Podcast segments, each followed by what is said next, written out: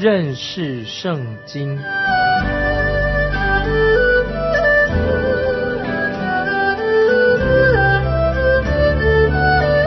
认识上帝的话，把上帝的话带到全世界。本节目是由认识圣经机构和环球广播电台联合制作，欢迎收听。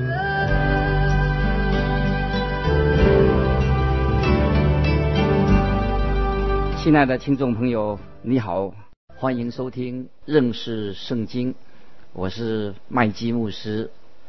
在出埃及记三十二章，我们看见了以色列人。他们拜金牛犊，在神面前犯了大罪，神要除去这些犯罪的人，因为神是赏罚分明的神。摩西就为以色列民恳求神的恩典。我们从摩西和神的对话之中，我们就可以看见认识啊神的属性是什么。摩西带导是我们一个典范。作为我们今天也知道怎么样去为别人带导，摩西是一个好的模范。现在今天我们要来看出埃及记第三十三章一二两节。耶和华吩咐摩西说：“我曾起誓应许亚伯拉罕、以撒、雅各说，要将迦南地赐给你的后裔。现在你和你从埃及地所领出来的百姓。”要从这里往那里去，我要差遣使者在你前面撵出迦南人、亚摩利人、赫人、比利洗人、西魏人、也不斯人。这个时候，神正装备着以色列人，可以进到迦南美地。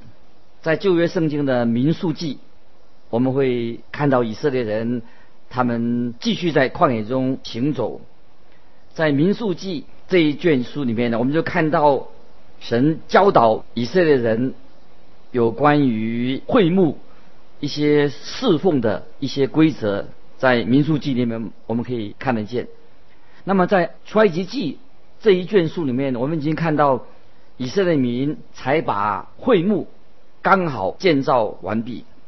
接着我们来看三十三章的第三四两节。领你到那牛奶与蜜之地，我自己不同你们上去，因为你们是应着景象的百姓，恐怕我在路上把你们灭绝。百姓听见这凶信，就悲哀，也没有人佩戴装饰。这个就像我们先前所看到的，这些装饰是代表着异教徒的东西，他们所用的。举例来说。比如戴耳环，是证明了他们还在拜埃及的那些偶像。耳环是异教徒他们的标记。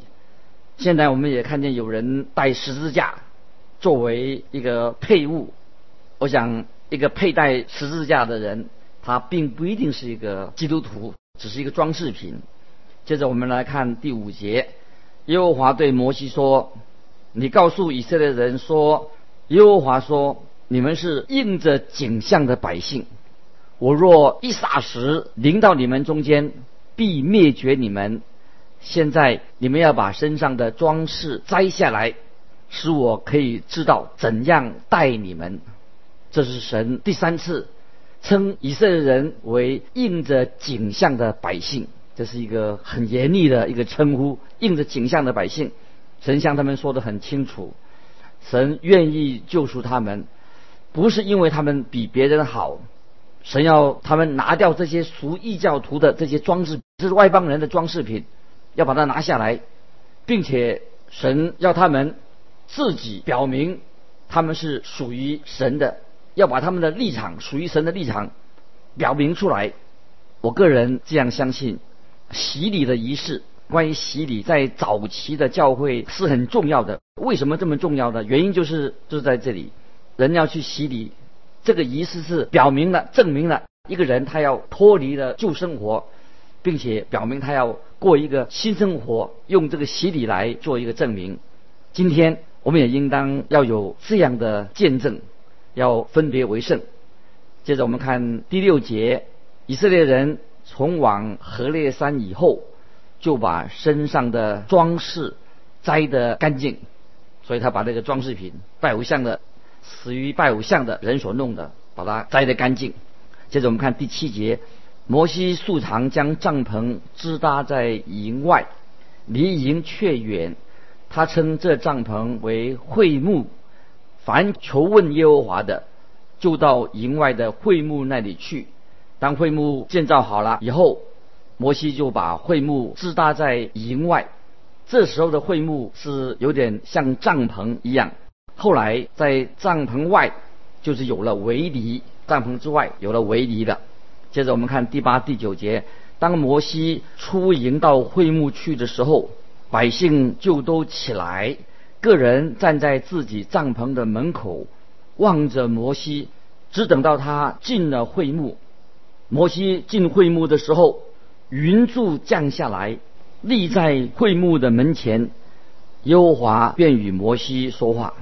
这里有一个问题：有人见过神吗？就眼睛亲眼见过神吗？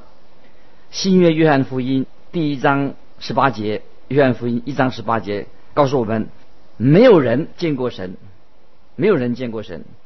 约翰福音十四章九节，约翰福音十四章九节也告诉了我们，看到耶稣基督的人，就是看见父神，看见耶稣就等于是看见了父神。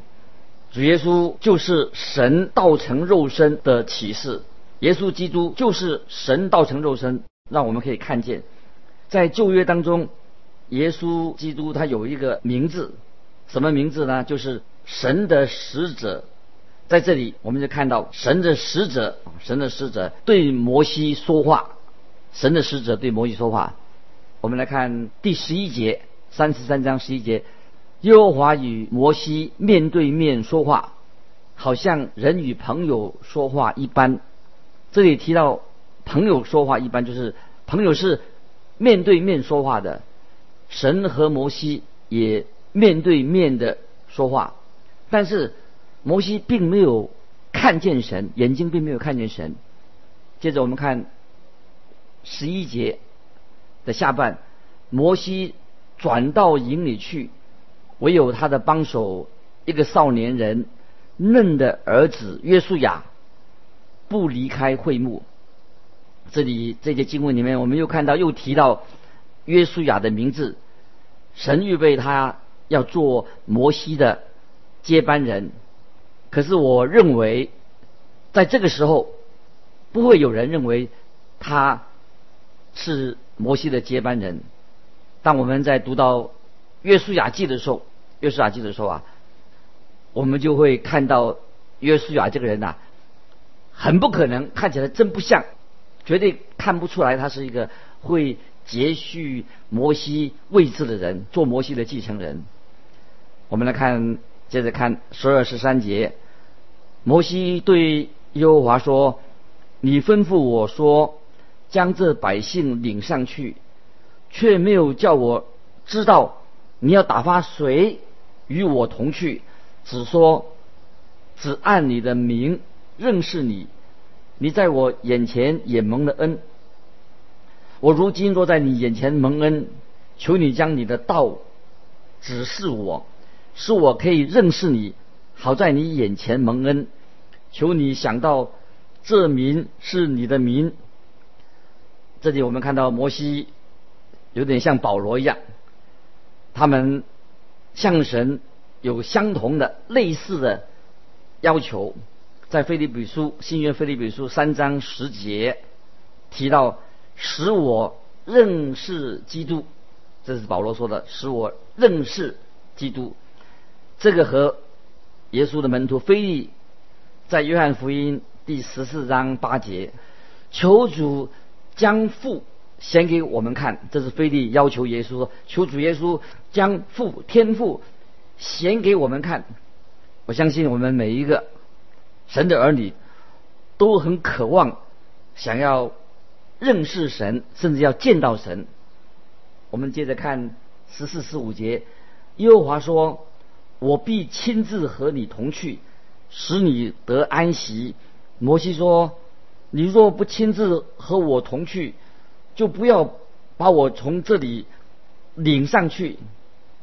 摩西他心里很明白，他知道他需要神的同在，他知道靠着他自己他是没有办法来承担这样的一个职责。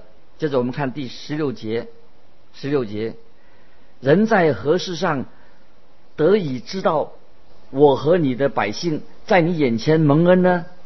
岂不是因你与我们同去，使我和你的百姓与地上的万民有分别吗？啊，请注意啊，这节经文的特别后面说，使我和你的百姓与地上的万民有分别吧？啊，请注意啊，这一点啊非常重要。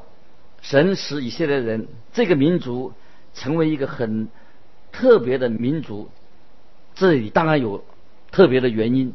也有特别的目的。今天教会的弟兄姊妹也是有一群很特别的人组成的。这个代表是什么呢？就代表我们是属于神的人，但是我们不是一些古里古怪的一群人这是我们要啊分别为圣，有分别的。接着我们看第十七节，耶和华对摩西说：“你这祈求的。”我也要行，因为你在我眼前蒙了恩，并且我按你的名认识你。摩西和神之间可以说有非常的密切的关系。接着我们看第十八节，摩西说：“求你显出你的荣耀给我看。”摩西当然不可能面对面的见到神，看见神。接着我们看第十九节。耶和华说：“我要显我一切的恩慈，在你面前经过，宣告我的名。我要恩待谁就恩待谁，要怜悯谁就怜悯谁。”这里啊，十九节所说的，在跟新约罗马书九章十五节，保罗所引用的就是这一节经文。新约罗马书九章十五节，因他对摩西说：“我要。”怜悯谁就怜悯谁，要恩待谁就恩待谁。接着我们来看第二十节，二十节，出埃及记三十三三十三章二十节，又说你不能看见我的面，因为人见我的面不能存活啊。这个经文我们也可以记起来。出埃及记三十三章二十节又说你不能看见我的面，因为人见我的面不能存活。这是一个事实，我们不能够面对面的看见神。接着我们看二十一二到二十三节，耶和华说：“看呐，在我这里有地方，你要站在磐石上。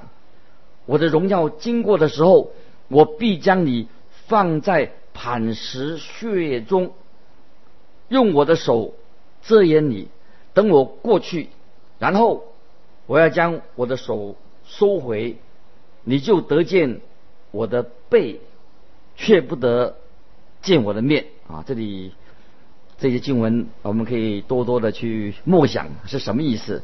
这说到等我过去，然后啊，将我的手收回，你就得见我的背，却不得见我的面。这段经文可以说神要彰显出他的荣耀。啊，给摩西看，但是摩西也是只能看到他的背，见不到啊神的面。在新约，主耶稣应许说，当主耶稣从天上再来的时候，在天上就会有人子的兆头出现。新约马太福音二十四章三十节，二十四章马太福音三十节，那时人子的兆头要显在天上。地上的万族都要哀哭，他们要看见人子有能力、有大荣耀，驾着天上的云降临。这节就是主耶稣再来的时候，就天上所出现的兆头。我认为这个兆头在这里就是出埃及记三十三章二十一节到二十三节所说的神荣耀的显现。这里。耶稣的兆头将来来的时候啊，跟出埃及记三十三章二十一到二十三节神的荣耀显现啊，很有密切的关系。当耶稣基督他道成肉身显现的时候，当耶稣降生第一次来到世界上降生的时候，并没有显出彰显他的荣耀，他选择了一个奴仆卑微的地位，他把神的荣耀暂时隐藏起来放在一边，但是主耶稣在地上，他仍然是神，所以他说：“人看见了我，就是看见父。”啊，这里啊，在约翰福音十四章说的：“人看见我，就是看见父。”我们眼睛不能够看见神，但我们却是看到了主耶稣基督。所以，基督耶稣是以人的样式出现在地上。今天，我们的救主耶稣已经有了荣耀的身体在天上。有一天，我们会啊。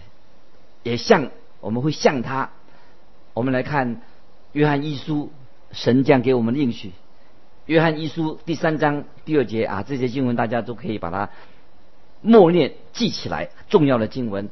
约翰一书三章第二节，亲爱的弟兄啊，我们现在是神的儿女，将来如何还未显明，但我们知道，主若显现，我们。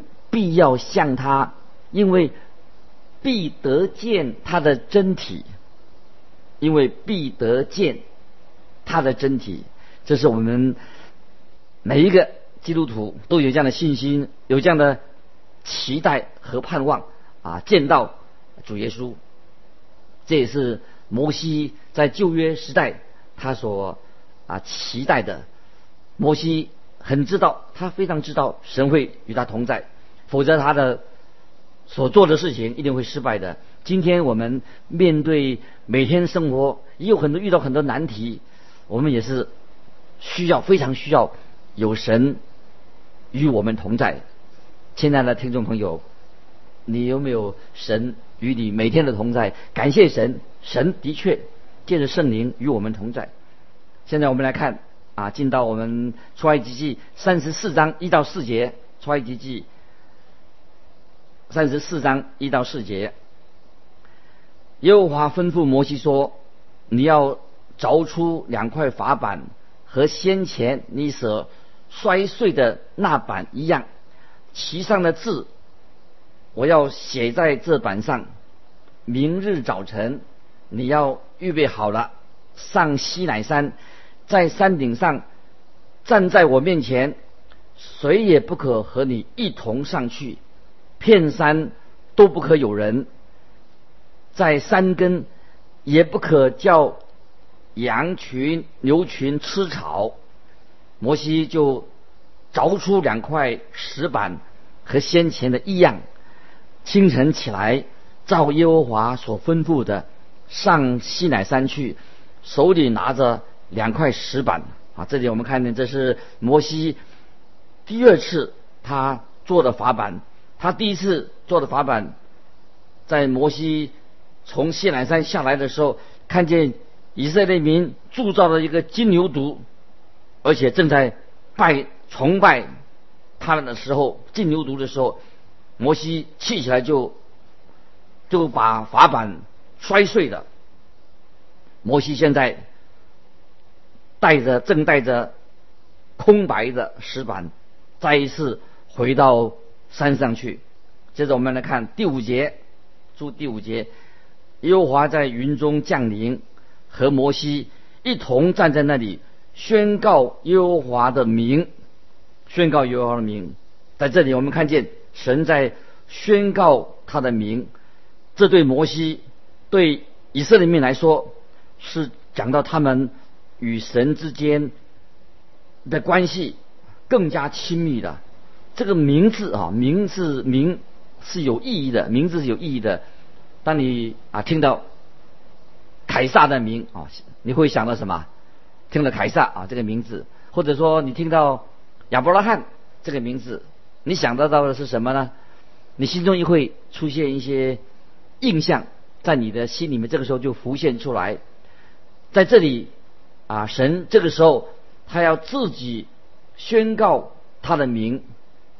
并且要以色列民记得他的名是什么。自从神带领以色列人出埃及之后，发生了许多多的事情，所以神这个时候就宣告他自己的名字，也要叫以色列人要知道他们出埃及之后所发生过一切的事情，不可以忘记。这个时候很奇妙啊，神就把他的名向他们宣告。接着我们看第六、第七节啊，第七六七节的上半，出埃及记三十四章，耶和华在他面前宣告说：“耶和华，耶和华是有怜悯、有恩典的神，不轻易发怒，并有丰盛的慈爱和诚实，为千万人存留慈爱。”赦免罪孽、过犯和罪恶，万不以有罪的为无罪。这个神宣告在他面前宣告说：“耶和华，耶和华等等。”神是怜悯人的神，神怜悯人的方式，并不是说神把自己的眼睛蒙起来，不看我们的罪，或者对他说：“啊，我饶恕你了。”都没事了。圣经很清楚，犯罪的人必须要承担惩罚，受到惩罚，必须要为自己所犯的罪付出代价。神自己绝对不会随随便便的啊，没事了，赦免了人的罪啊。那么该怎么办？怎么处理罪的问题呢？这里我们看见神在一方面要彰显他的怜悯，他的慈爱。同时，神也找出了一个解决罪的一个方法来解决罪，这是非常重要的。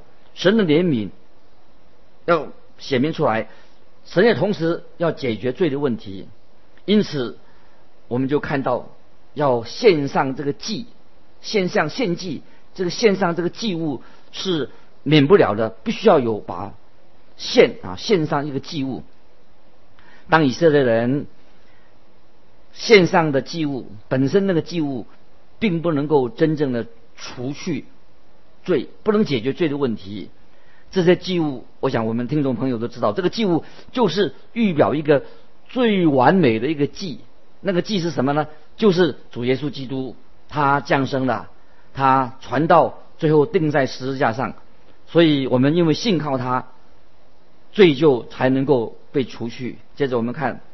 三十四章的第七节的下半，神必追讨他的罪，自父及子，直到三四代。